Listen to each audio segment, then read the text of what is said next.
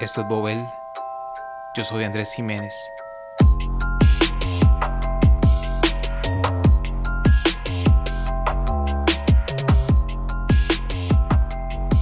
Y en este episodio, Ruanda. Su historia luego del genocidio. ¿Qué podemos aprender al ver a Ruanda desde otra perspectiva? Y por qué este país es mucho más complicado de lo que aparenta ser.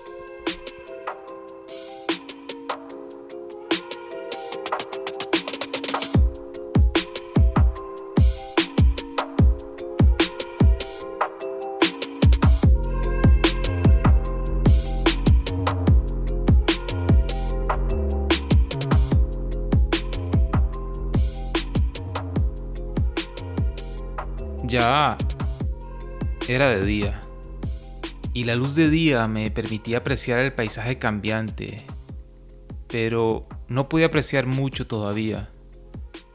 Las ventanas eran pequeñas y yo me encontraba justo en el pasillo. Traté de buscar el sol y el cielo para poder determinar la hora, pero no los lograba ver. Lo único que lograba apreciar en la parte superior de la ventana era el color verde. Eran montañas y estaban tan cerca que bloqueaban la vista directa al cielo. Supe en ese momento que había llegado finalmente. Sabía que Kigali no podía estar lejos. El día anterior había tomado un bus desde Kampala, la capital de Uganda, en dirección al suroeste. Durante la noche había cruzado la frontera y recorrido los más de 500 kilómetros que separan ambas ciudades. Estaba en Kigali, estaba en Ruanda. Yo tenía más de 10 años de querer visitar este país. Se me había presentado la oportunidad de visitar a un amigo ruandés y pues tenía que aprovechar la oportunidad. Pero para ser honesto, la motivación principal que me impulsaba a hacer el viaje era la curiosidad. Y es que me moría de curiosidad por ver con mis propios ojos cómo se había recuperado este país luego del infierno que fue vivir uno de los peores casos de matanzas a gran escala del siglo XXI. Me refiero, por supuesto, al genocidio de Ruanda de 1994.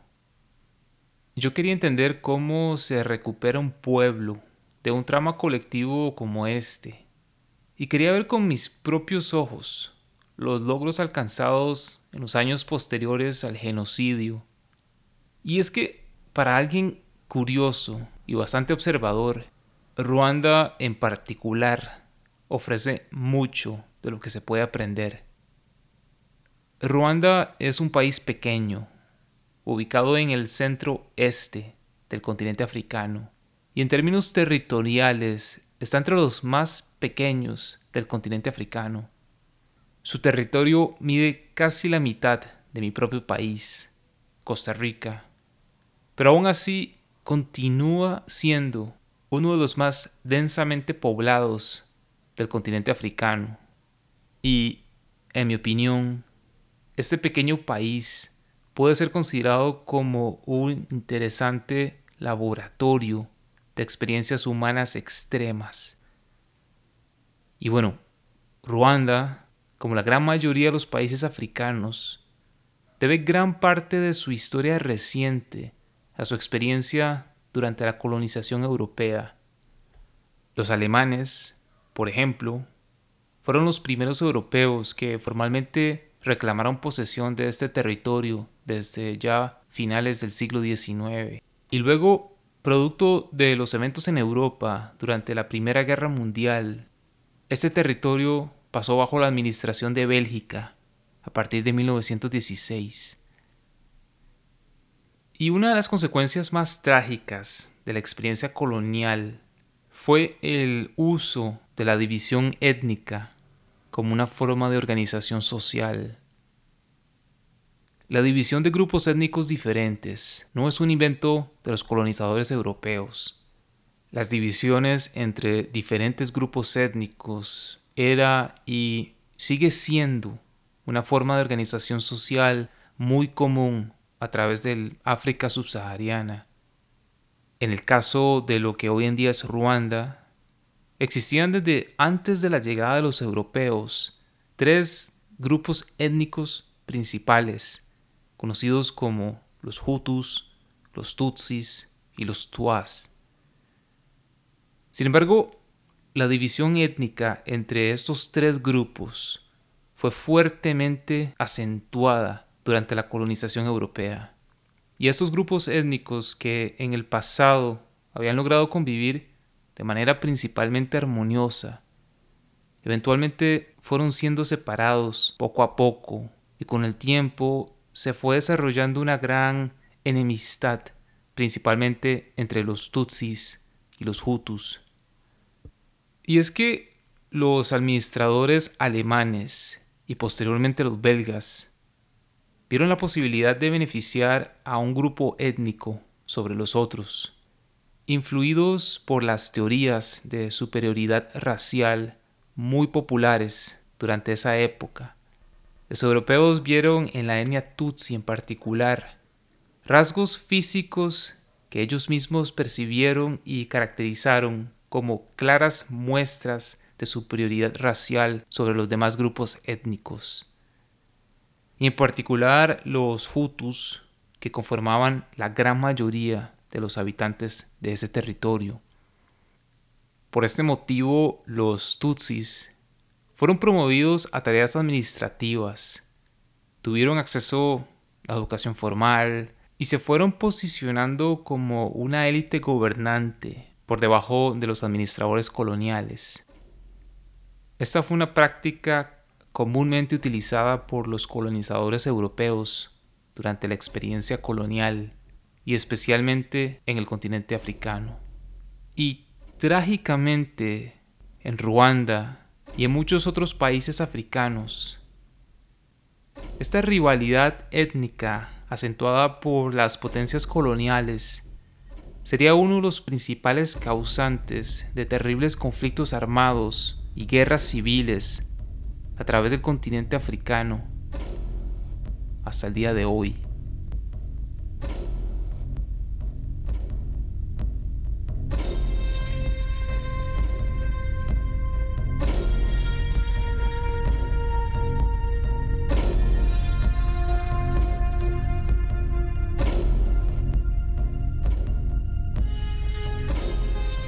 En los años 50. Los administradores belgas empezaron a notar que varias figuras dentro de la élite Tutsi, una élite que ellos mismos habían privilegiado por décadas, estaban empezando a organizarse y a liderar movimientos independentistas. Y esto por supuesto era un problema alarmante para los administradores coloniales. Y es entonces cuando los mismos administradores belgas comprenden que necesitan rebalancear la distribución de poder entre los dos principales grupos étnicos. Y ellos vieron en la etnia mayoritaria, los Hutus, una oportunidad de disminuir el auge de los movimientos independentistas y anticoloniales que ya estaban empezando a cobrar fuerza. Y por este motivo, se toma entonces la decisión de incentivar y apoyar el inicio de la organización política dentro de la misma etnia Hutu bajo un principio de venganza social.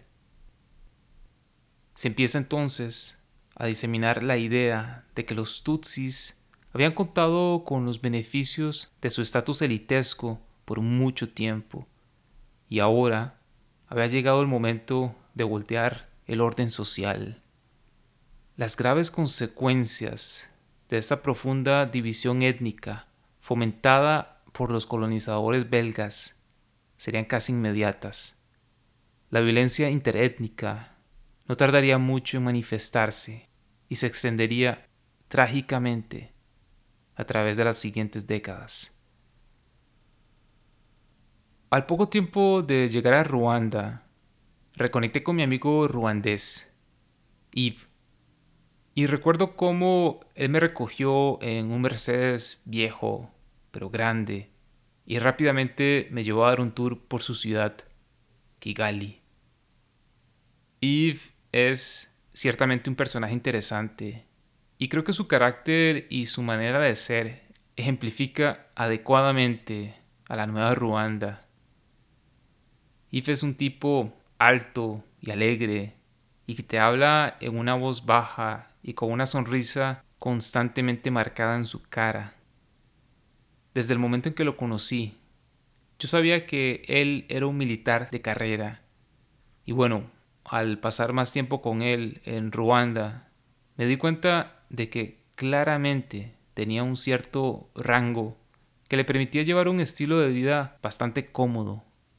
Podía costear un vehículo personal, y una casa amplia para su familia. Era evidente que su estatus le permitía gozar de muchos de los privilegios de una clase media emergente. Y recuerdo cómo mientras manejaba por Kigali, Yves me señalaba los diferentes sitios históricos y a la vez enfatizaba con orgullo lo mucho que había progresado Ruanda luego del genocidio. En 26 años desde el genocidio, el país ha logrado mantener un alto nivel de estabilidad y ha logrado posicionarse como una de las economías más dinámicas de la región. Interesantemente, Ruanda también se convirtió en un líder regional en la promoción de los derechos de la mujer. De hecho, desde el 2003, la igualdad entre hombres y mujeres fue inscrita en la Constitución Nacional y se estableció que más del 30% de los puestos públicos deben ser ocupados por mujeres, algo que es casi inédito a nivel mundial. Además, sorprendentemente es el único país en el mundo con una mayoría de mujeres en una Asamblea Nacional. Y quizá más importante aún, el país ha logrado evitar casi con totalidad los violentos enfrentamientos y la inestabilidad que hasta la fecha se viven en países vecinos como Burundi o la República Democrática del Congo. Y bueno, por supuesto, ¿cómo olvidar la limpieza? Y es que entre las primeras cosas que más llaman la atención al visitar Kigali y Ruanda en general es el nivel de limpieza de las calles, de las ciudades y los pueblos y en especial si hacemos la comparación con otras ciudades o pueblos africanos, o inclusive con mi propia ciudad, San José. Esta limpieza de las áreas públicas no solo llama la atención, sino que también te muestra rápidamente una de las particularidades más características de este país, y me refiero al orden. De hecho, Ruanda fue uno de los pioneros en la prohibición del uso de bolsas de plástico a nivel mundial. Y esta fue una política que se implementa con estricta rigidez desde el 2008. Inclusive, el gobierno logró revivir el humoganda, que es una vieja práctica tradicional basada en el apoyo de la comunidad que se une para realizar un trabajo de forma colectiva. Hoy en día el Umuganda toma lugar a nivel nacional y consiste en que el último sábado de cada mes se espera que todos los ruandeses dediquen de forma colectiva un par de horas durante la mañana para tareas de importancia nacional, como por ejemplo el limpiar las calles o los espacios públicos, o el excavar un desagüe al lado de la carretera, por ejemplo. La idea es que las personas dediquen su tiempo y su esfuerzo para realizar una labor que beneficie a la comunidad. Ahora bien, este nivel de limpieza que podemos notar al caminar por las avenidas principales de Kigali, por ejemplo, nos ofrece una pista interesante de una de las principales características de la nueva Ruanda. Y me refiero a un elemento del que prácticamente nadie te habla o te explica de forma explícita y directa, pero del que todo el mundo es consciente, y me refiero al control. Y es que con la llegada del nuevo gobierno, luego del fin del genocidio, Ruanda ha ido evolucionando consistentemente hacia una nación altamente vigilada y controlada por su propio gobierno. Entonces, el nivel de orden y de limpieza que se percibe en las calles, por ejemplo, no es una mera coincidencia. En realidad, responde a una política directa y explícita promovida por el gobierno de Ruanda y más específicamente por su presidente, Paul Kagame. Kagame se ha convertido con el paso de los años en uno de los líderes más conocidos y a la vez uno de los más controversiales del continente africano.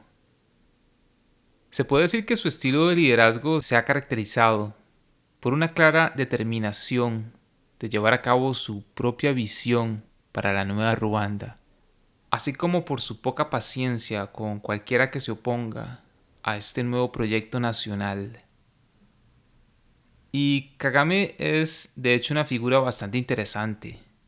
Fue uno de los principales líderes y el principal estratega militar del grupo rebelde llamado el Frente Patriótico Ruandés, que remonta sus inicios a 1987 y que desde entonces estaba llevando una lucha armada en contra del gobierno ruandés de la época. Y aquí es importante recordar que la fricción étnica entre Tutsis y Hutus había ido en aumento con el paso de las décadas luego de la retirada completa de los administradores coloniales belgas en 1962. Rápidamente los Hutus siendo el grupo étnico mayoritario, tomaron posesión de la presidencia y de las instituciones administrativas del país. Y los constantes enfrentamientos étnicos terminaron en grandes matanzas y el desplazamiento de miles de miembros de la etnia Tutsi. Como suele suceder cuando un grupo es discriminado en comparación con otro. Ahora el poder se encontraba en manos de dirigentes hutus y se mantendría en sus manos durante las próximas décadas. Y debido a la constante tensión étnica, el Frente Patriótico Ruandés se consolidó como un grupo militar conformado principalmente por miembros de la etnia Tutsi que luchaban por derrocar al gobierno de la época. De hecho, el actual presidente ruandés, Paul tuvo que refugiarse con su familia en el país vecino de Uganda desde su infancia, debido precisamente a esa tensión étnica que se vivía en ese momento. Kagame pasaría varias décadas en Uganda y es dentro del Frente Patriótico Ruandés que para inicios de los años 90 Kagame desarrolla sus habilidades como líder y como estratega militar. Con el inicio de las matanzas sistemáticas en abril de 1994, cuando se encontraba en progreso el genocidio de los Tutsis y de cualquier Hutu que se opusiera a los eventos que estaban sucediendo. El Frente Patriótico Ruandés ve la oportunidad de acelerar los combates y eventualmente logra tomar posesión de todo el territorio nacional en poco más de tres meses, poniendo así fin a las matanzas sistemáticas. Y Kagame siendo uno de los líderes principales de este grupo, asume el cargo de presidente a partir del año 2000, un cargo que sigue ocupando indiscutiblemente hasta la fecha. Y es precisamente con la llegada de Kagame al poder que vendría el famoso resurgimiento de Ruanda. Pero es también en este momento que empezarían a hacerse sentir las brutales consecuencias de su nueva visión para este país.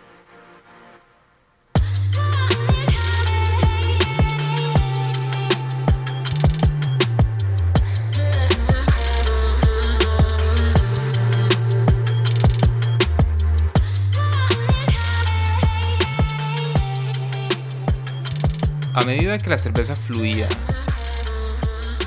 mi amigo y me contaba con orgullo sobre los acelerados cambios que se habían producido en su país en las últimas décadas. Pero siempre sin entrar en detalle sobre la época antes del genocidio. Recuerdo cómo a medida que se nos subía el alcohol, la conversación se ponía cada vez más animada.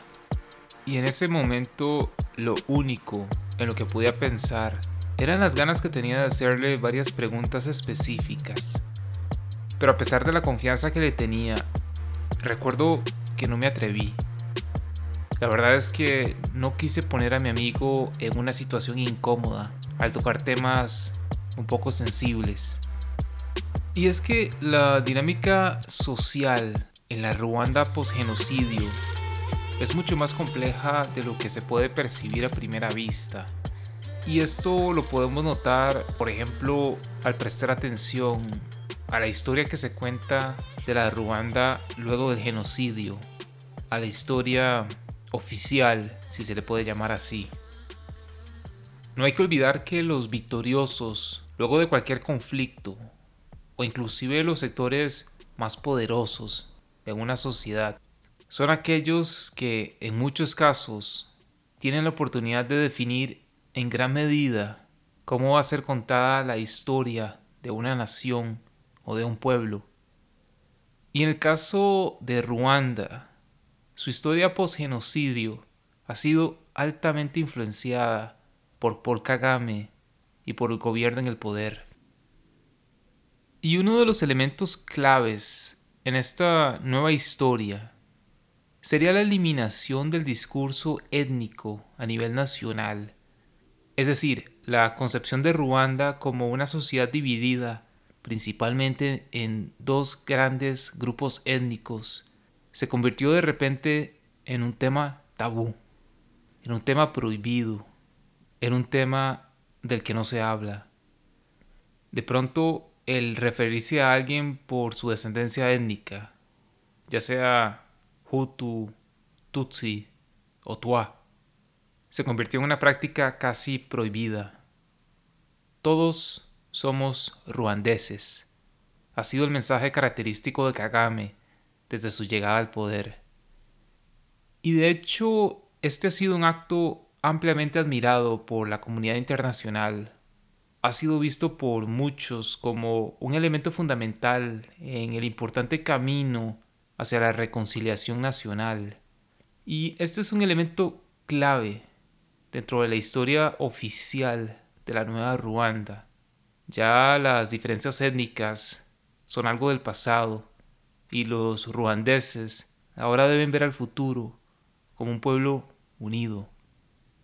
Pero, ojo, como les había dicho al inicio de este episodio, en Ruanda se puede aprender mucho, pero primero tenemos que saber observar más allá de las narrativas dominantes. Como extranjero, es bastante fácil dejarse llevar por la inspiradora historia del país que logró levantarse del horror del genocidio para dejar atrás las divisiones étnicas y convertirse en un líder regional en desarrollo y estabilidad. Pero para aquel que es suficientemente curioso, Ruanda nos puede enseñar a leer entre líneas, a notar cosas sutiles que fácilmente escapan a nuestra atención y enfocarnos en las historias que solo son contadas con mucha discreción.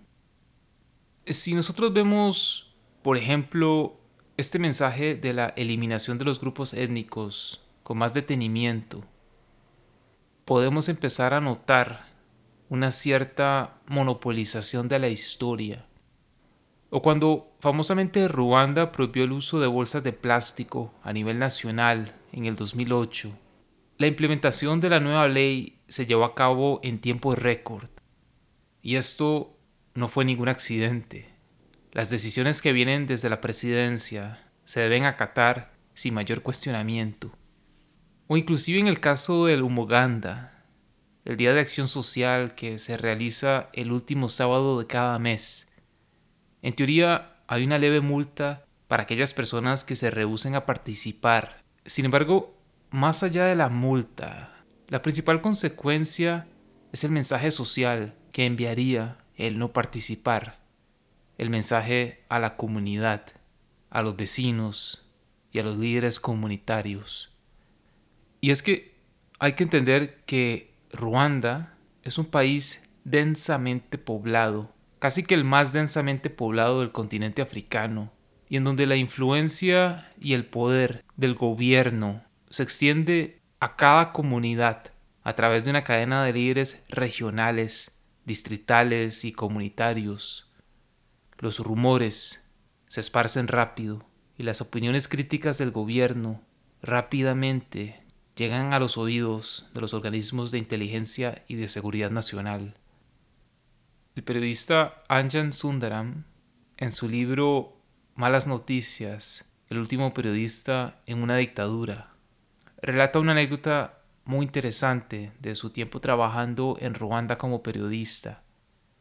Anjan cuenta cómo una noche un colega ruandés le enseñó a observar y a reinterpretar lo que normalmente sería un evento completamente normal en cualquier otra ciudad del mundo.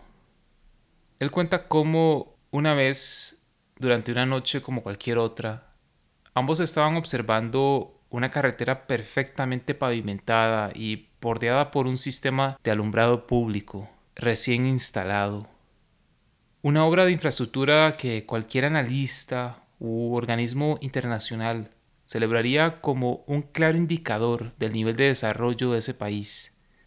Y sin embargo, Anjan cuenta cómo su colega le preguntó si él entendía por qué no veían gente caminando por esa carretera cuando si volteaban a ver a un lado podían ver un camino cercano, no pavimentado y sin alumbrado público, pero que aún así contaba con un flujo casi constante de personas caminando. Y la explicación dada por el colega ruandés era simple y a la vez reveladora.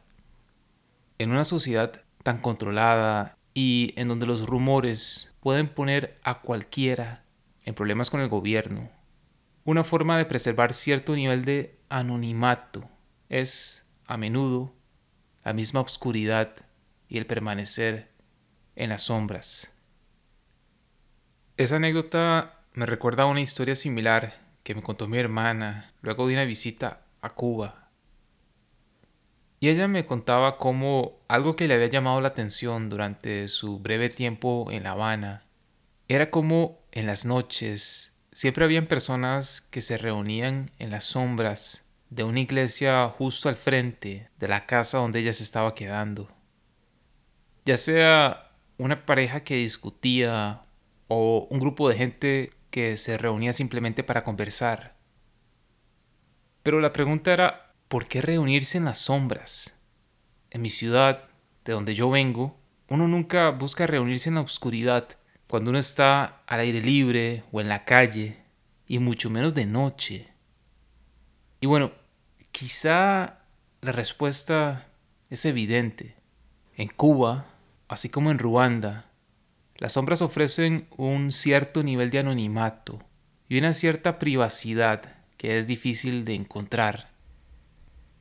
Sin embargo, ese anonimato se pierde en la vida cotidiana y es por eso que muchos ruandeses, así como los cubanos, son expertos en redirigir y en evadir preguntas comprometedoras son en esos momentos que las sonrisas incómodas aparecen, que las personas empiezan rápidamente a mirar a sus espaldas y que las voces alegres rápidamente reducen su volumen.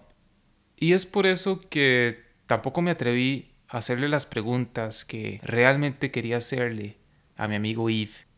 Estábamos en un restaurante abierto, pasándola bien, y conversando sobre el futuro y no quería arruinar el buen momento que estábamos pasando. Ahora bien, es bien sabido que este nivel de control gubernamental de hecho facilita en gran medida el trabajo de las organizaciones de ayuda y de cooperación que operan en el país. siempre y cuando los proyectos promovidos por estas organizaciones se alineen adecuadamente con la visión de Paul Kagame. De ser así, el mandato es claro. El proyecto debe ser implementado y aceptado por las comunidades designadas sin cuestionamiento. Y el autoritarismo y la falta de opiniones críticas del gobierno, curiosamente, es un hecho bien sabido a nivel mundial.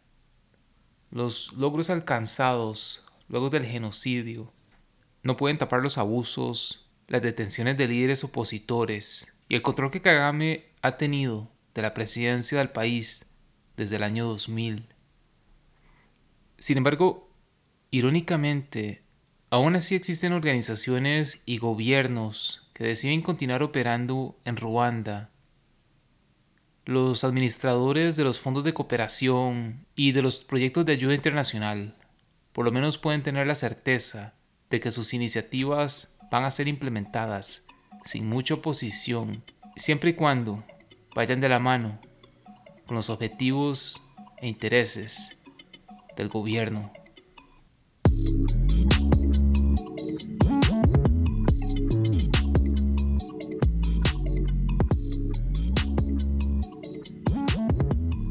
Yo me encontraba sentado en el asiento trasero de un taxi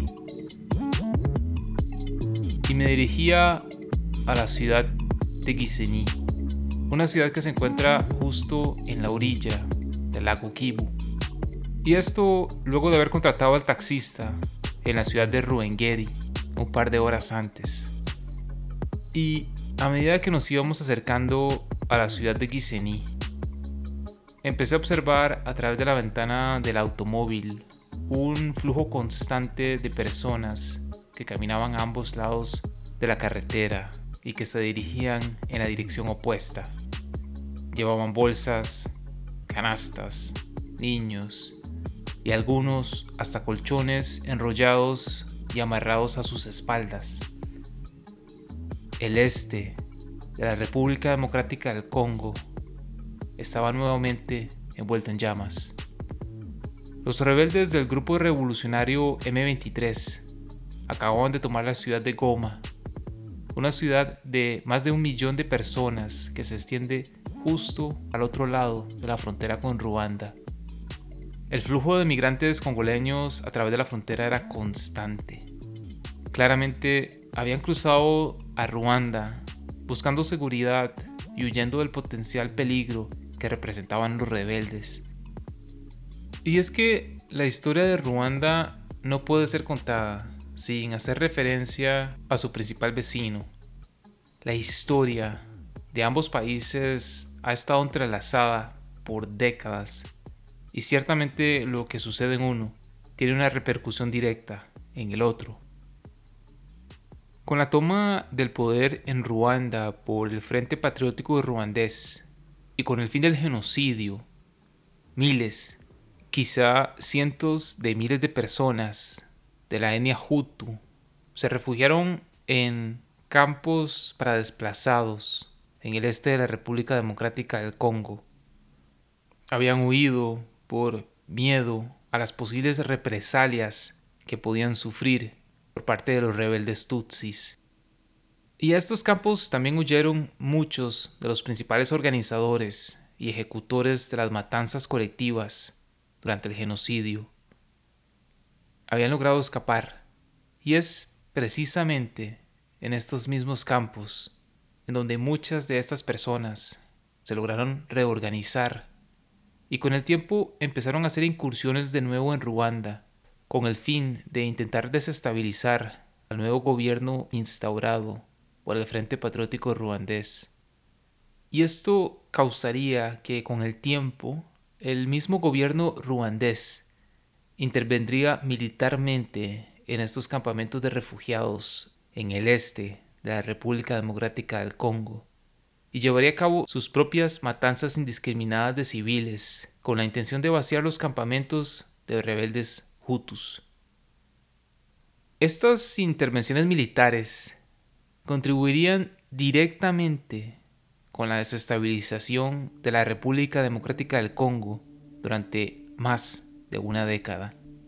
Inclusive, las provincias ubicadas al este de este país continúan siendo zonas altamente inestables hasta el día de hoy. E inclusive han sido la sede de una de las más grandes misiones de mantenimiento de paz de las Naciones Unidas por prácticamente dos décadas.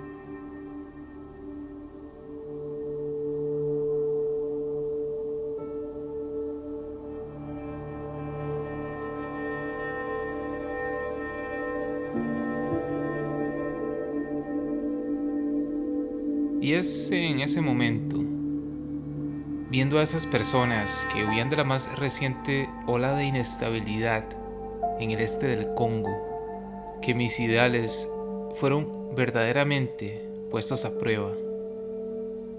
Hasta ese momento yo veía al gobierno de Ruanda y a su líder, Paul Kagame, desde una perspectiva muy crítica. Me preocupaba el autoritarismo, el control social, la falta casi completa de libertad de expresión, la casi inexistencia total de una prensa libre y las graves consecuencias a aquellas personas que se atrevieran a dirigir críticas hacia el gobierno. Pero, por otro lado, ciertamente no cabe duda de que Ruanda se ha logrado posicionar en poco tiempo como un foco de estabilidad y de progreso social en una región que se mantiene en gran medida envuelta en conflictos constantes. Y basta con mirar a la perpetua inestabilidad que se vive en el este de la República Democrática del Congo para obligarnos a reflexionar, aunque sea por unos minutos, sobre el marcado impacto que ha tenido la estabilidad y el desarrollo económico para el pueblo ruandés en comparación con sus vecinos.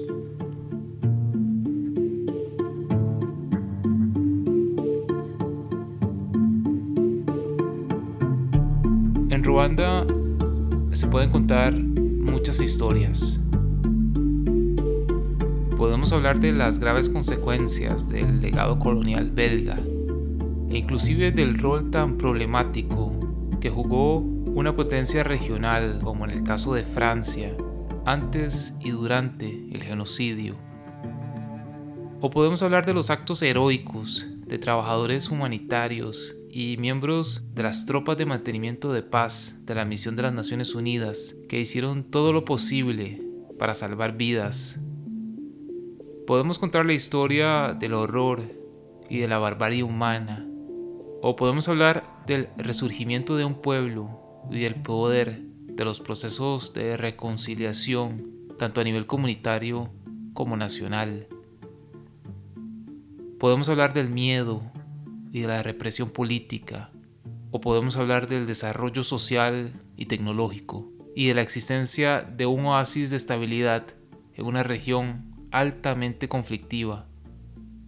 Podemos contar cómo fue Paul Kagame y el Frente Patriótico Ruandés quienes lograron poner un alto efectivo al genocidio y a las matanzas que cobraron la vida de miles de personas cada día un genocidio que no generó el suficiente interés en el momento en los organismos internacionales que contaban con la responsabilidad y la obligación directa de actuar de forma efectiva. Las matanzas sistemáticas tampoco lograron motivar a los gobiernos de las mismas potencias coloniales con personal militar presente en la región a intervenir de manera efectiva y decisiva para crear corredores humanitarios o inclusive para detener a muchos de los responsables directos de las matanzas, responsables que huyeron hacia los campos de refugiados en el este de la República Democrática del Congo y que en muchos casos atravesaron directamente corredores de protección establecidos por militares franceses. Es inevitable preguntarnos ¿Cuántos miles o cientos de miles de personas más hubieran muerto si el Frente Patriótico Ruandés no hubiese logrado tener el éxito militar que tuvo en ese momento? Pero también podemos contar la historia de las matanzas de poblaciones de etnia Hutu en manos de los militares precisamente de las fuerzas patrióticas ruandesas a medida de que iban tomando posesión del país o inclusive de los subsecuentes ataques por estos mismos militares a los refugiados hutus que se habían desplazado a los enormes campos de refugiados que se formaron rápidamente en el este de la República Democrática del Congo, a medida de que este grupo armado se consolidaba en el poder y ponía fin al genocidio.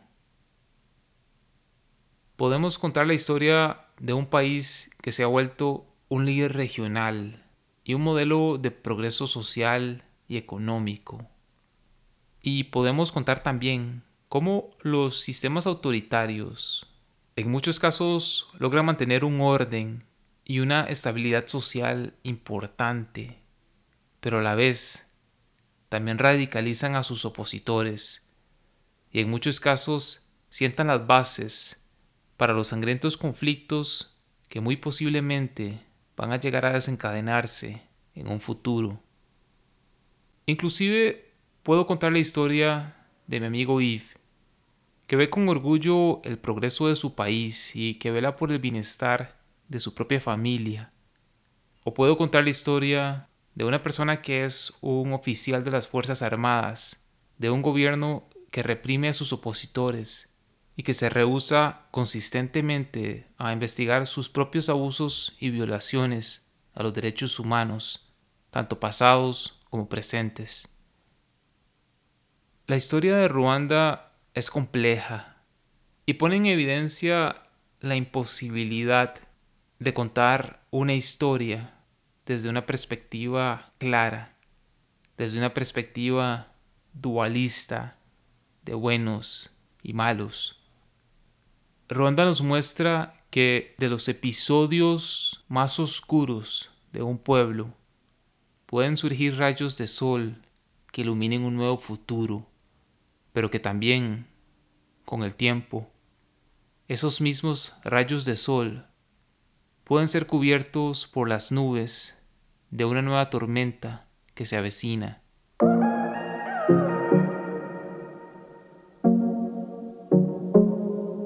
Si algo me enseñó mi tiempo en Ruanda, es que sea cual sea la historia que prefiramos contar, de lo que sin lugar a dudas no nos podemos olvidar, es de siempre sentarnos a observar con una mente curiosa y sobre todo de prestar mucha atención a la gente que todavía prefiere caminar por el camino menos iluminado.